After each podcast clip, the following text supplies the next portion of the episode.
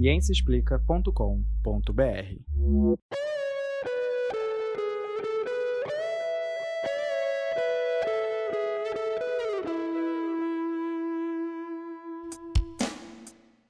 Olá, amante da ciência. Esse é o Microbiano, o podcast que traz novidades da microbiologia e imunologia, especialmente para você. Bem-vindos ao podcast Microbiando. Esse é o primeiro episódio da quinta temporada, gravado em 10 de junho de 2022. No episódio de hoje, vamos falar de microbiota, probióticos e prebióticos e como algumas empresas estão usando esses conceitos para agregar valor a produtos, mas sem apresentar nenhuma comprovação científica. Olá, queridas e queridos ouvintes, muito bom estar de volta com vocês depois de um longo hiato causado pela nossa dificuldade em conciliar todo o trabalho na universidade com aulas, pandemia. Então, realmente, esses últimos meses foram uma loucura e o microbiano teve que dar uma parada, mas nós estamos de volta com a quinta temporada que começa com esse episódio. Meu nome é Leandro Lobo e eu sou professor do Instituto de Microbiologia da UFRJ. E eu estou aqui com a minha equipe de hoje, né? Nossos alunos do curso de Microbiologia e Imunologia. Eu sou Isabela Nelva e vou falar sobre produtos de beleza que contenham prebióticos e probióticos. Eu sou o Vitor Chuva e vou falar para vocês um pouco hoje sobre o caso de uma empresa que apresenta um probiótico um pouco diferente. E eu sou Sara Martins e por fim eu vou contar um pouco sobre os casos de sucesso com o uso de prebióticos e probióticos. E estamos no presencial, isso aí. Claro, a pandemia não acabou ainda, a gente, a gente tem que tomar cuidado. No momento, estamos vendo o número de casos aumentando, então estamos aqui no ambiente arejado, usando máscaras e com distanciamento, né? Mas alguns aspectos da nossa vida já estão retornando. Estamos todos vacinados, né? Então vamos continuar, vamos manter o cuidado, pessoal. Bom, vocês vão perceber algumas mudanças nos nossos episódios. Tem muita novidade vindo por aí. Então, ao invés de focar em um artigo científico, como nós costumávamos fazer, nós vamos falar sobre um tema importante para a microbiologia e que toca as nossas vidas. Então sintam-se à vontade para enviar sugestões de tópicos, ideias, dúvidas ou qualquer coisa que vocês queiram escutar por aqui. Teve alguma dúvida sobre bactérias, vírus, parasitas, protozoários, fungos? Manda pra gente, quem sabe a gente não faz um episódio. Nossas redes sociais são sempre o arroba microbiando no Twitter, no Facebook, no Instagram, no TikTok, né? E o nosso e-mail é o microbiando.micro.ufrj.br. Vamos ao episódio? Vamos nessa. Bom, no episódio de hoje, o papo é sobre prebióticos e probióticos. Mas olha só, nós não vamos destrinchar nenhum artigo sobre o assunto. E nem eu vou dar uma aula aqui sobre esse tema. Na verdade, nós vamos fazer um podcast do tipo Exposed. Vamos fazer um Exposed aqui de algumas situações que são muitas vezes promovidas por empresas que usam, querem usar esses termos probióticos e prebióticos para dar mais valor ao produto delas, né? Mas assim, sem realmente explicar ou demonstrar que seus produtos têm essa atividade de probióticos ou prebióticos. Porque existem definições do que é um prebiótico, né? Existe também uma definição do que é um pré-biótico, mas essas definições não andam sendo muito respeitadas. Então, por exemplo, você sabe que é um probiótico, né? Um probiótico é um produto que possui micro-organismos vivos na sua composição.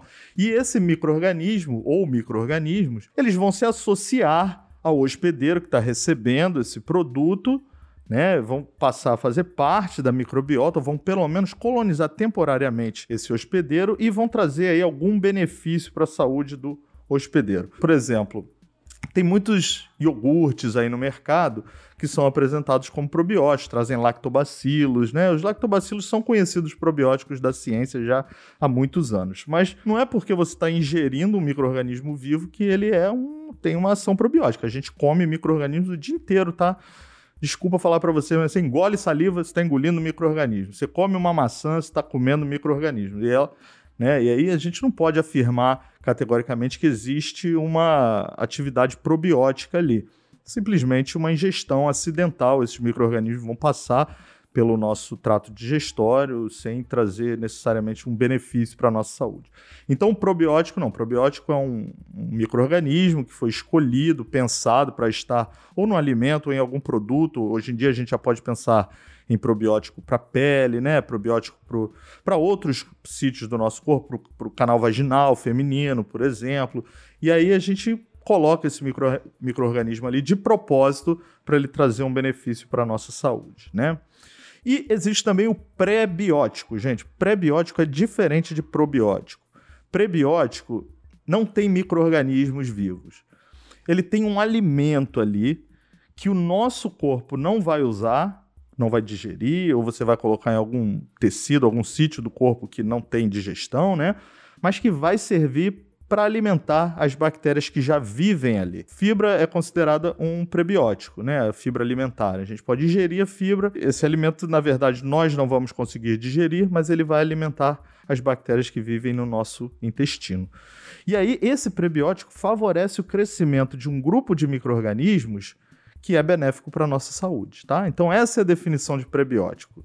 Não é qualquer coisa que é um prebiótico, tá bom? Bom, hoje em dia, os probióticos e prebióticos são uma indústria bilionária e são vendidos como uma solução para vários problemas. Virou um pouco um chamado, aquele conhecido óleo de cobra, né? Aqueles remédios que servem para tudo, desde um encravado até câncer. A ideia é de que talvez jogar boas bactérias por via oral e que vão milagrosamente pousar nos lugares certos no nosso intestino e vão trabalhar junto com o nosso sistema imunológico e vão trazer um, benefício. Mas, no fundo, nós simplesmente ainda não sabemos realmente como fazer nada disso. Então, pesquisa com probióticos e prebióticos, gente, ainda é algo bastante. tá, tá numa, da infância ainda, eu, eu diria, tá? Mas, como vocês vão ver no episódio de hoje algumas empresas acham, pensam diferente. E aí a gente vai dar a nossa opinião sobre isso, tá bom? Então vamos ao nosso episódio. Vitor, fala para mim, realmente existem empresas que vendem produtos como probióticos, sendo que ela, eles não possuem confirmação ou uma lógica científica por trás disso? Infelizmente sim, Leandro. Para uma boa parcela da população não ter um acesso grande à informação científica, essas empresas vêm usando desses termos científicos para agregar um valor maior que na realidade não existe em seus produtos, também esses produtos não possuem efeito comprovado cientificamente. Tem algum caso aí, um exemplo bem absurdo do uso de, indevido do termo probióticos? E se tem. Existe uma empresa que vende um tipo de capa de colchão que é como se fosse uma roupa de cama, que em tese possui probióticos que regularizariam os níveis de alérgenos HDM. Esses alérgenos HDM são alérgenos que estão relacionados a ácaros de poeira doméstica na roupa de cama. E esses probióticos melhorariam os sintomas e a qualidade de vida de indivíduos que possuem rinite alérgica. Peraí, peraí. Eu entendi direito. São probióticos no colchão? Sim, isso mesmo. São probióticos para colchão. Eles afirmam que essa capa é um tipo de tratamento têxtil que contém microcápsulas com algumas cepas de bactérias do gênero Bacillus, que, quando liberadas, funcionariam como literalmente um probiótico para o colchão. Essas bactérias eliminariam esses alérgenos HDM dos ácaros, que, como eles dizem, são os gatilhos de alergia mais relevantes em ambientes internos. Hum. Então existem diversos estudos que de alguma forma comprovem que essa tecnologia realmente funciona, correto? Não, somente um estudo clínico foi realizado e mesmo assim não aparenta ser um estudo confiável para se vender um produto afirmando que ele resolveria os problemas da alergia ou como a empresa diz, coloque suas alergias para dormir. Por que esse estudo não aparenta ser confiável? Bom, esse teste clínico apresenta uma série de erros e controvérsias desde a sua introdução até a discussão de resultados. Esses erros eles são mais percebidos justamente por pessoas que estão dentro do meio científico. Já por pessoas que não estão dentro desse meio, só olham lá no site que existe um estudo e acreditam que aquilo dali vai funcionar. Vamos destacar alguns desses erros mais gritantes, então. Bom, na introdução, eles afirmam que, com base em outros estudos, já não há uma evidência que essa prevenção desses alérgenos HDMs tenha efeitos benéficos nos sintomas das alergias. Além deles realizarem um teste clínico que não possui um campo de amostra muito grande. Uhum. E também não consideram diversos fatores ambientais, já que, como nós sabemos, as alergias dependem de diversos fatores ambientais. Certo. Eles também observaram que não houve uma alteração significativa entre as coberturas com probióticos e os pacientes placebos, Hum. além de não realizar um estudo mais aprofundado de relação a longo prazo com essas bactérias na saúde das pessoas e no próprio colchão. É, me parece ser algo bem em estágios iniciais, assim, de pesquisa. Eles basicamente não conseguem comprovar a eficácia do produto. Não tem diferença entre o teste e o placebo. Então, eles não podem garantir que o produto não possa, por exemplo, causar a longo prazo algum malefício para as pessoas que estão usando. E mesmo assim, eles vendem é, com a proposta de que esses probióticos para colchão funcionam, né? Sim, com uma propaganda bonita, eles enganam as pessoas que não possuem tanta informação e não procuram ler o artigo científico ou estudo que eles demonstram que está envolvido com o produto.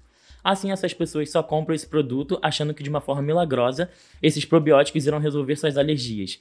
E como já foi mostrado nesse próprio estudo, há uma melhora que pode ser ligada somente ao efeito placebo. É, sem contar que a lógica por trás disso é muito falha, né? Então tem microcápsulas no tecido contendo bactérias vivas.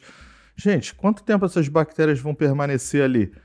Né? Você vai lavar uma vez esse, essa, essa capa, esse colchão, esses micro-organismos vão morrer. Você vai tacar um, botar sabão em pó na máquina de lavar, acabou seu probiótico de colchão, né? Dura uma lavagem. Deve ser isso. É, pelo que parece que mostra no site no estudo, é um, uma capa que você utilizaria por um tempo e após essas microcápsulas ali, você teria que comprar outra, jogar fora. Eles não abordam nada de se lavar aquelas microcápsulas, aquelas bactérias vão sair dali ou elas ficam aderidas àquele colchão. Eles não abordam isso no estudo. Pois é, e se a pessoa tiver alergia à bactéria que tá ali, né? Pode acontecer. Aliás, por que, que eles usaram lactobacilos? Em algum lugar é comprovado que os lactobacilos conseguem degradar ácaros ou pedaços de ácaro, como eles afirmam? Eu nunca vi isso. Não, eles não usam cepas de lactobacilos, eles usam cepas da gênero bacilos. E muitos Ah, desses bacilos. gêneros bacilos, Aham. eles estão encontrados no solo. Não são bactérias naturais da microbiota da pele. Então eu também não entendi muito por que, que eles colocam isso, sendo que isso pode afetar a microbiota da pele das pessoas e até de animais domésticos que possam dormir nessa cama. Entendi. Entendi que isso é marketing, né? Bom, depois desse papo, eu diria, interessante sobre probióticos nos colchões, vamos falar um pouquinho sobre prebióticos e produtos de beleza. Bela, o que, que você tem para contar sobre isso? Então, hoje eu vim falar sobre os produtos que são muito populares hoje em dia, que são os conhecidos skincares, que são os produtos com cuidado com a pele. É, e aí que muito rapidamente os probióticos e os prebióticos começaram a entrar nesse universo de cuidados com a pele. Então, hoje em dia, a gente consegue achar com facilidade produtos que estão prometendo diminuir a acne, diminuir a rosácea e diminuir vários outros tipos de dermatite. Não só os produtos, né? Mas em redes sociais tem sempre as blogueiras e os blogueiros que divulgam esses produtos e garantem que a pele deles é linda por conta desses produtos. Sim, essas divulgações, na maioria das vezes, são publicidades pagas pelas marcas. E, na verdade, estão indo contra a corrente do que a comunidade científica pensa desses produtos. Então quer dizer que esse pessoal aí, os blogueiros e blogueiras, estão fazendo uma publicidade meio de mentirinha? Não tem benefícios? Olha, por enquanto, não há evidências sólidas de que produtos para pele com probióticos nem com prebióticos realmente funcionam. Na verdade, está indo pelo contrário. Por exemplo, vários desses produtos têm lactobacilos. Você sabe dizer por quê? Ah, lactobacilos são probióticos já conhecidos, né? A gente sabe que fazem bem para o trato intestinal. Exatamente. É, são conhecidas para o trato intestinal. Os lactobacilos não são comuns na microbiota da pele. E até o momento não há evidências de que faça sentido tentar colonizar sua pele com eles. Verdade. Até agora, parece que os lactobacilos estão sendo utilizados nesses produtos por serem um tipo de bactéria que consegue se manter viva sem a refrigeração constante do produto. É, com certeza. A microbiota do trato intestinal não tem nada a ver com a microbiota da pele, né? Também a maioria das evidências que temos sobre probióticos são para o trato gastrointestinal. A maioria dos estudos foram feitos por aí, né? Então a gente ainda precisa aprender muito sobre o uso de probióticos em outros, é, outros sítios do nosso corpo. Sim, e essa falta de evidência levanta muitos questionamentos sobre esses produtos. Será que os micro-organismos que esse produto promete realmente conseguiram se manter vivos durante todo o processo de produção, transporte e até chegar na sua casa? Será que eles conseguem colonizar, ou seja, se fixar na sua pele, ou no primeiro suor já vai sair tudo? É, é muito trabalhoso manter um microorganismo vivo durante a produção. Seria necessário que o produto estivesse na temperatura correta, com os nutrientes corretos. São muitos fatores envolvidos: o pH, o uso de conservantes na fórmula, níveis de oxigênio. É exatamente, e isso significa que mesmo que um produto tenha um probiótico como ingrediente, não quer dizer que ele vai estar ativo. Por outro lado, os produtos que dizem conter prebióticos, não probióticos, também não passam impunes. Quer dizer, o Prebióticos são produtos que não possuem micro-organismos vivos, mas sim as substâncias né, que teoricamente alimentariam a microbiota que já existe na pele e que é benéfica. Sim, mesmo não passando pelo problema de precisar manter um organismo vivo, ainda são necessárias mais pesquisas para sabermos quais são as substâncias de caráter prebiótico para a pele e também para o couro cabeludo. Assim, quem garante que uma substância vai beneficiar só a microbiota boa que você está querendo cultivar na sua pele? É verdade. Nós não sabemos ainda que tipo de alimento prebiótico deveria ser administrado na pele para promover o crescimento de bactérias boas, né? Ninguém sabe, a verdade é essa. Mas eu já peguei uns produtos desses em lojas e aí eu peguei a formulação, a lista de ingredientes ali para olhar e fiquei procurando o que, que é o prebiótico, Uhum. né? Por exemplo, então teve um produto que eu achei, se não me engano, era manteiga de cacau, que era ou algum Sim. produto de cacau que era é, marketado lá como prebiótico. Mas e aí? Cadê a pesquisa mostrando que manteiga de cacau funciona para promover o crescimento de bactérias benéficas na pele? É, simplesmente não existe, né? Então Sim. essas empresas estão se aproveitando de uma falha na legislação para introduzir o conceito de prebiótico.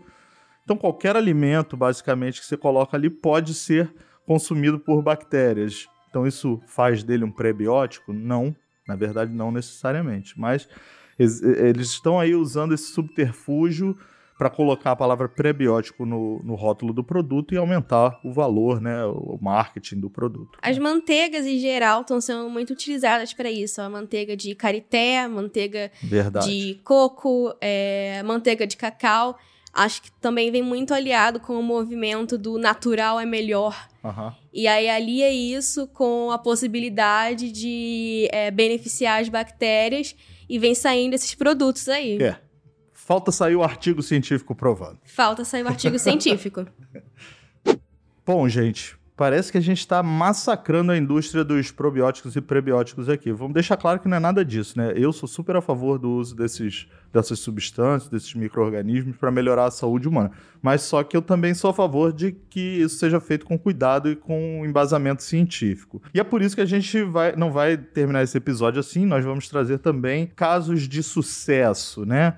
No uso de- probióticos para vocês perceberem que não é, não, não tem só enganação. Ainda ex- existem muitos estudos que vão evidenciar que o uso de prebióticos e de prebióticos na prevenção e no tratamento de algumas doenças alérgicas e do seu consumo regular vão ajudar na prevenção de doenças e na man- manutenção de um intestino saudável? Ah, é, pois é. Conta mais aí sobre isso. Será que a gente tem alguma evidência do uso cotidiano dessas substâncias? Então, além do uso cotidiano, eles também podem ser usados para reduzir alguns sintomas de diarreia nos pacientes que estão, por exemplo, fazendo algum tratamento de quimioterapia e para quem já fez cirurgia intestinal, entre outros casos recomendados pelos médicos. Tá, então quais seriam os principais sucessos aí, casos de sucesso dos probióticos? O estímulo da imunidade, resistência intestinal aos patógenos, né, que são os organismos que vão nos causar doença, um equilíbrio intestinal após o uso de alguns antibióticos, né, que são receitados pelos médicos,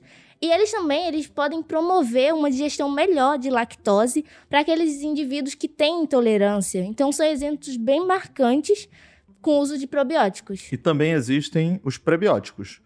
Tem casos de sucesso de prebióticos também, Sara? Claro, tem dois casos bem marcantes que eles contribuíram para um aumento de bactérias benéficas no intestino e também inibiram a multiplicação de causadores de doença, né, as bactérias patógenas. Legal, legal. Eu- é muito bom ver esses, esses estudos mostrando que eles realmente funcionam, né? E finalmente, teve um grande estudo indiano com recém-nascidos. Ele descobriu que os micro-organismos, certo, eles podem servir como uma prevenção de condição com risco de vida chamado sepse. Legal. Desde quando esse grupo indiano vem realizando esse estudo e como isso funciona? Desde 2008, esse grupo ele tem feito testes clínicos, onde eles dão um probiótico que contém uma cepa de lactobacilos que vai possuir uma capacidade de se ligar às células do intestino.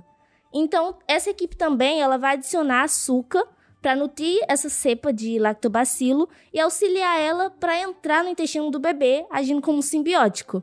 Isso se mostrou bem eficaz. É, um simbiótico, nós esquecemos de mencionar, são produtos que combinam o probiótico com o prebiótico. Mas além dessas coisas aí, a equipe indiana conseguiu descobrir alguma coisa mais importante a respeito dessa do uso dessa cepa de lactobacilos com açúcar? Sim, a equipe ela também descobriu que os bebês que tomaram essa mistura, né, eles apresentaram um menor risco de desenvolver sepse, já que é uma condição com risco de vida em que as infecções elas vão inflamar o corpo inteiro, o fluxo sanguíneo vai ficar restrito e consequentemente vai haver uma falência de órgãos, né?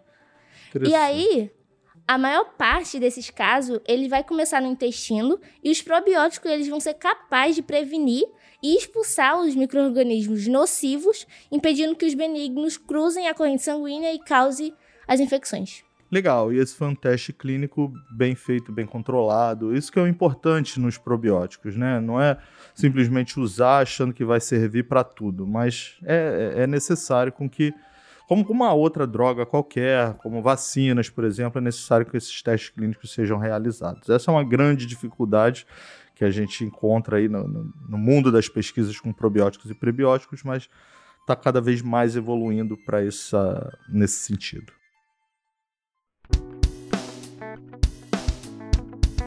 E chegamos ao fim de mais um episódio do Microbiando. Nós esperamos que esse episódio tenha ajudado a esclarecer um pouco sobre a ciência dos probióticos e prebióticos, para informar para vocês que nem tudo funciona do jeito que é prometido, mas que são é, técnicas e metodologias científicas úteis, sim, vão ser muito úteis no futuro, precisam de mais pesquisas, mais investigação, mas que, gente, não é assim, tomou um probiótico, tomou um iogurte, tomou um desses produtos e pronto, resolve o problema. Não é bem assim, tá, gente? preciso ter cuidado, né? As matérias do episódio de hoje foram produzidas pelos nossos alunos Vitor Chuva, Sara Martins e Isabela Neuvo, e os artigos que foram mencionados estarão nas notas desse episódio no site do nosso parceiro A Ciência Explica. Se você tem propostas de temas, perguntas, dúvidas, ideias, como eu disse, mande para nós pelas nossas redes sociais, microbiando em todo mundo, Twitter, Facebook, Instagram, TikTok ou no e-mail microbiando@micro.frj.br. O podcast Microbiando tem o apoio do Instituto de Microbiologia Paulo de Góes e do Instituto de Biofísica Carlos Chagas Filho, ambos da UFRJ.